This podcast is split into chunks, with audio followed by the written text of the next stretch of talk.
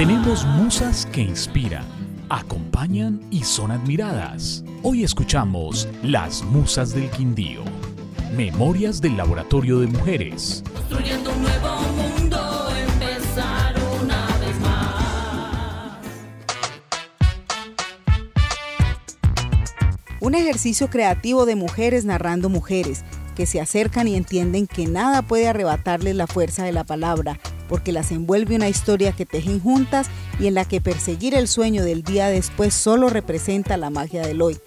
Mujeres que se miran para comprender que la vida las trajo a un punto, para hablar de los territorios en los que somos una sola idea de certezas, de orgullos, de conciencias innatas y de ciclos por descubrir.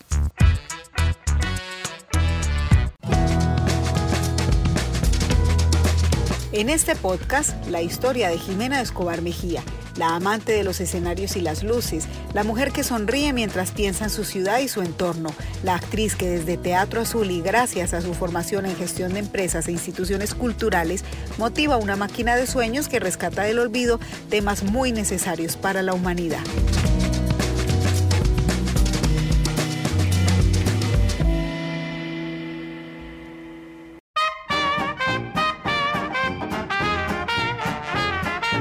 El primer contacto que yo tengo con el teatro, me acuerdo siempre que mi mamá nos llevaba a un teatro en Medellín y digamos, pues vimos las fábulas de Rafael Pombo, pero siempre me acuerdo como de esas obras que vi. Luego cuando pues eh, a los ocho años nos cambiamos, porque mi mamá eh, pues queda viva en ese momento, mi papá se muere cuando yo tengo ocho años, eh, y nos cambiamos de ciudad y venimos a Armenia a vivir porque mi mamá es montenegrina y tenía a todos sus hermanos acá, entonces vinimos a hacer una vida acá, nos tocó empezar otra vez. Eh, de pronto en el colegio, me acuerdo que en el Club América hicieron un grupo de teatro eh, y yo me entré con mi primita y se llamaba La Piedra de la Felicidad, hicimos La Piedra de la Felicidad en ese momento en el Club América y siempre me, pues, tengo muchas anécdotas de eso porque yo pues tenía el pelo cortico, nunca me ponía aretes, bueno, siempre he tenido como...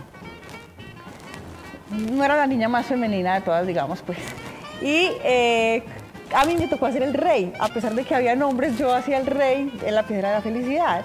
Y eh, pues fue muy bonito porque hicimos funciones en el batallón, fuimos al- a, los ancianatos eh, y siempre me acuerdo que una vez, yo pues pocas veces en la vida me he ganado, dos veces en la vida me he ganado unas rifas y me gané una rifa en el batallón cuando hicimos la función. Y pues claro, eh, yo pues era vestida de me habían hecho patillas, bigotes, tal, y cuando me iban a entregar el regalo, me, me dieron un balón de fútbol y yo no, yo soy una niña, yo por favor. Pero pues bueno, eh, entonces, eh, pues, pero eso se quedó así, siempre pues como que nomás eh, se acabó el grupo de teatro y de pronto aquí abrieron el Instituto de Bellas Artes. Y cuando abrieron el Instituto de Bellas Artes, yo le dije a mi mamá, "Ay, yo quiero como, no sé, yo quiero estudiar violín. Y yo fui al Instituto de Bellas Artes con mi mamá y mi mamá, eh, pues averiguamos y no daban clases de violín. Entonces mi mamá dijo, ¿pero hay clases de qué? Y dijo, no, pues hay cupo para teatro. Y yo me metí a teatro y ahí me quedé. No, pues no, no he, salido de ahí. Es una cosa que realmente, o sea, que es, un lugar donde me siento muy bien. Es un lugar que me permite como eh, ser muchas cosas que soy yo, pero que tal vez no están ahí, pero también me permite aprender mucho, me permite, es un lugar que me permite entregar mucho, es un lugar que me permite compartir, es un lugar que me permite eh, aprender y enseñar, es un lugar que a mí, el escenario es un lugar que a mí me encanta, me encanta me encanta todos los procesos, digamos, eh, creativos. Mm, Yo pues en el Instituto de Bellas Artes me encuentro con Leonardo Echeverry, que es mi pareja, con el que eh, he creado esta máquina de sueños, que es Teatro Azul, porque Teatro Azul es nuestra máquina para volver reales los sueños, así la llamamos, porque es lo que ha sido. Y así la creamos y nos ha permitido cumplir los sueños que tenemos no solo a nosotros, sino a otras personas. Y cuando empezamos a hacer eso que, que se ha convertido en el teatro necesario, que es porque nosotros primero que todo lo necesitamos, pero que finalmente se convierte en una necesidad general. Entonces todo, amo como todo ese proceso, ese proceso desde que nos metemos a investigar un tema y aprender y a, a ver qué tengo yo adentro para dar de ese tema. Y, y después compartirlo con el público es una cosa maravillosa, ¿cierto? Como estar ahí para mí cuando, cuando te encuentras con el público después de muchos meses, incluso años a veces de estar haciendo un proceso creativo y te encuentras con el público, para mí es un momento de comunión. Sí, como yo, el 80% del público o de lo que pasa en la escena está acá, en el público, y nosotros damos el 20%. Y ese momento de comunión, ese momento de conexión con la gente, los nervios, el saber si a la gente le va a gustar, si lee, si no lee, si vas a entregar, si no, o sea, todo eso es como, como muy maravilloso. A mí me encanta ese momento de encuentro y la charla después es como para mí lo más maravilloso. Y aprender, sobre todo como todos los procesos creativos cambian como algo en, en mí, ¿cierto? Sobre todo por el tipo de teatro que hacemos y me, enseñan y me permiten hacer procesos también que yo necesito para mí, mis propias catarsis.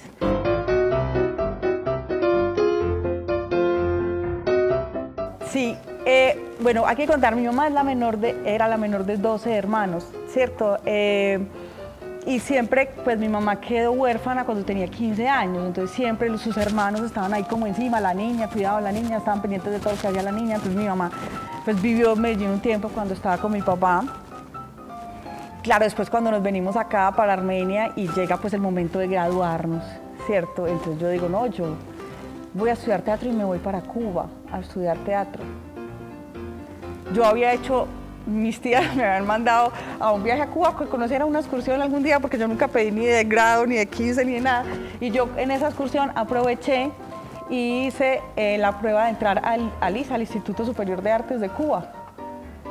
Y yo pasé, o sea, yo en, en esas vacaciones yo me fui a hacer la prueba. Entonces yo cuando yo le dije a no, yo me voy para Cuba a estudiar y me dijo, no, ¿cómo así? Yo me voy contigo, vámonos juntos. Y entonces, bueno, entonces yo dije, no, yo me voy para Cuba a estudiar cinco años. Y entonces yo me acuerdo siempre sentada en una mesa de comedor así con todos mis tíos alrededor. Entonces me decían, ¿vas a estudiar para pobre? Y yo decía, sí, yo voy a estudiar para pobre. Y decía una tía, ¿te vas a ir a comer arroz grilla a Cuba? Y yo decía, sí, yo me voy a ir a comer arroz grilla a Cuba. Yo me voy. Y me acuerdo que esa reunión se terminó, para mí fue muy fuerte, mi mamá, estaba muy callada mi mamá me cogió y me dijo, mire Jimena, si uno lo que hace, lo hace con amor y, y, va- y es feliz en lo que hace, uno sale al otro lado. Si usted lo que quiere hacer es eso, yo la apoyo. Y realmente lo que yo digo es que mi mamá me dio la oportunidad de soñar y de ser feliz, eso me dio mi mamá la oportunidad, porque finalmente yo no necesitaba el apoyo de mis tíos, yo necesitaba el apoyo de mi mamá. Entonces, eso fue muy bonito. Entonces, nos fuimos para Cuba, Leo y yo, y cuando llegamos allá, pues nos dimos cuenta que no nos queríamos quedar cinco años en Cuba. Que pues ellos eran muy buenos haciendo lo que hacían, pero que también se estaban como quedando en una época.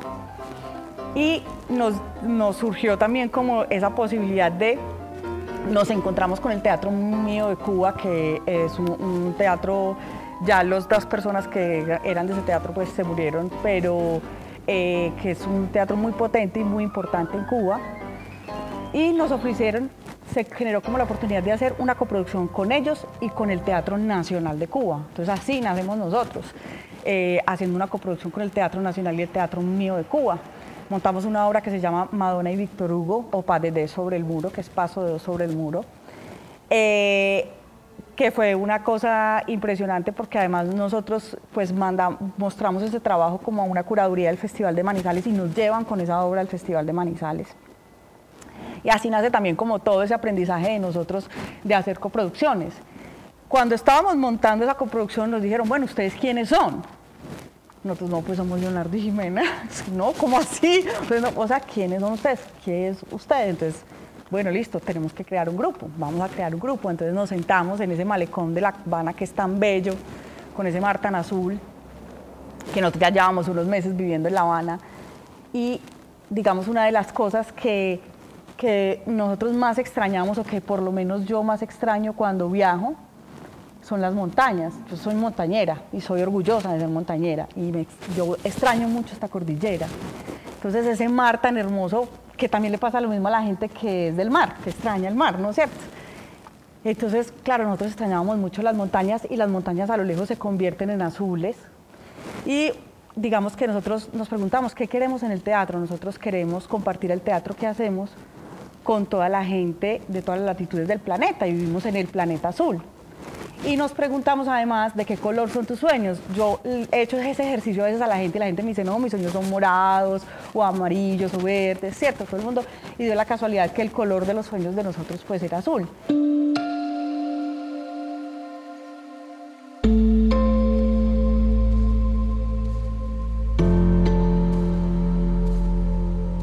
Pues en este país digamos que también sería divino que tú puedas decirnos que yo solo voy a actuar. No, pues qué rico. Pero no es nuestra realidad. Nuestra realidad es que tenemos que también, no todo el mundo tiene la capacidad de gestionar, ¿cierto? Pero también tenemos que aprender a gestionar y pedir y ir acá y mirar cómo se hace esto, cómo se hace esto, cómo te organizas, pero cómo, cómo te inventas cosas para que esto pueda como que pueda salir a flote, para que de verdad tengas un equipo que tú formes y que te pueda dar, porque si no tú no vas a ser nunca profesional en lo que haces. Si tú formas actores y se tienen que ir cada año, y cada año tienes que formar actores otra vez, entonces ¿cómo vas a ser profesional en lo que haces? Y nosotros sí queríamos tener un grupo profesional, nosotros somos un grupo profesional y nos formamos para eso. Entonces, digamos que eso también pues como que nos ha ayudado, eso es como mi parte administrativa. Además porque cuando uno decide tener una sala es una cosa muy rara porque uno dice, yo quiero tener una sala de teatro para hacer teatro. ¿Cierto? Es normal. ¿Qué va? Uno tiene una sala de teatro y se tiene que como que pelear el espacio para poder hacer teatro. Pero se lo tiene que pelear. ¿Por qué? Porque sostener un espacio no es fácil. Es como si tú, tienes una casa, no es sostener fácil una casa, menos un teatro. O sea, todo el tiempo que estás tratando de sostener esto y entonces eso también te quita como espacio de lo creativo. Entonces a veces nosotros estamos acá desde las 6 de la mañana y salimos a las 10 de la noche porque nos estamos peleando el espacio para entrar de pronto a las 6 a poder hacer una producción artística, ¿cierto? Pero entonces, claro, uno cree, no, una sala, yo me, me tiro todo el día en el escenario, pues eso sería lo ideal. De pronto si viviéramos en otro lugar, ¿cierto? Pues por ejemplo, yo conozco lugares del mundo donde tienen subsidiado y ellos tienen que hacer y hacer funciones y ya, pero nosotros además también, digamos que este espacio que es Teatro Azul, se ha convertido en un espacio muy importante en la ciudad, en el departamento, porque nosotros hacemos las veces de teatro municipal. Y además nos hemos convertido como en un, en un monumento, gracias a que pues, tenemos un edificio que es muy bonito, que tiene unas esculturas. Entonces eso también eh, pues, ha generado muchas cosas, digamos, muchas dinámicas que hemos tenido que ir aprendiendo. Yo siempre digo que la vida es como un aprendizaje continuo, ¿cierto? Todo el día, todos los días aprendemos, aprendemos de cosas, de cosas que nos pasa, estamos acá como para aprender. También eso es para entregar, para servir, estamos acá, a mí me parece muy importante el servicio. Eh, hay que, estamos para servir y para aprender. Ay, yo creo que yo, por ejemplo, pues hay una cosa muy especial aquí en este teatro y es que Leonardo, que es el director artístico, para Leonardo creo que la inspiración más grande es la mujer y el trabajo de la mujer como tal. Él prefiere además trabajar con mujeres. Eh, le gusta mucho poner en valor a las mujeres. Eh, entonces eso es muy bonito porque acá todas nos sentimos empoderadas como mujeres. Es un- eh, para eso trabaja el equipo, ¿cierto? Pero es muy bonito que además, pues yo soy creadora de este grupo, de este, de este equipo de trabajo con Leonardo y podríamos tener otra visión, pero también la visión de Leonardo es muy hacia las mujeres, hacia, hacia empoderarnos, hacia lo importante como el trabajo de las mujeres en la sociedad, eh, hacia lo que hacemos por este planeta, como somos creadoras de vida, pero somos creadoras. Entonces yo creo que acá todas nos sentimos muy musas, porque, porque es muy bonito, porque ponemos mucho en valor, porque la palabra de nosotros acá es fundamental, la palabra, la palabra femenina es fundamental, porque en todo lo que yo he hecho en la vida y en este camino tan largo que ha sido, además, pues lo digo largo porque son muchos años, no porque se me haya hecho largo, que yo he hecho con Leonardo, siempre he, sentido como esa, esa necesidad de él de apoyarme, de hacerme crecer como mujer. Por ejemplo, yo digo, eh, cuando yo me fui a estudiar un año a España, yo me fui sola. Pero además Leonardo fue el que me animó a buscar. A, a cuando yo me gané la beca me dijo, pero te vas un año. Eso para crecer yo como profesional, como mujer, ¿cierto? Eso no pasa. Yo tengo una prima que dice, a mí mi, mi esposo no me hubiera permitido eso, ¿me entiendes? O sea, como todo eso que nosotros vivimos en una sociedad machista sin darnos cuenta, ¿cierto? Entonces eso es muy bonito porque, porque nosotros, porque yo he tenido siempre como esa puesta en valor de las mujeres. Yo además, pues en mi familia la mayoría somos mujeres, también somos un matriarcado, pero en cierta medida también es, es un matriarcado también como donde de todas maneras el hombre es el que da la última palabra. Y aquí no, acá, acá la mujer es una inspiración siempre, es una inspiración. eh, yo a veces salgo de la función y luego me, dijo, "Esta- me dice, estabas divina, me encanta. Y eso es muy lindo, ¿no? Eso también es como que lo llena uno de, uy, qué chévere. Y no sé, acá nos sentimos mucho la mujer como inspiración, la mujer como lo que vive, como la que es importante en esta sociedad colombiana, es importante para que cambiemos el mundo también.